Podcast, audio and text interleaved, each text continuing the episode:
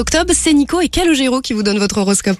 L'horoscope Alouette. Et Eh bien c'est moi qui commence avec les béliers. Vous avez besoin de reconnaissance au travail. Soyez patient, cela pourrait être euh, pour être pour très bientôt.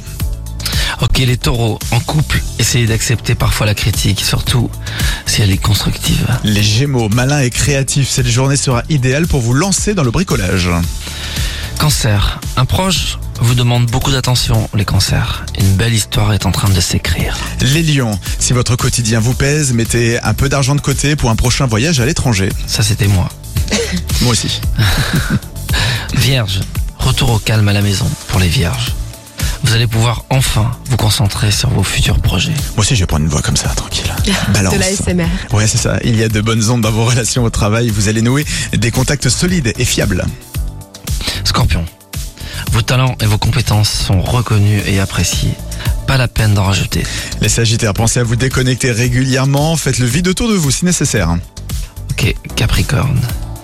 Vous camperez sur vos positions ce mardi, et rien ni personne pourra vous faire changer d'avis.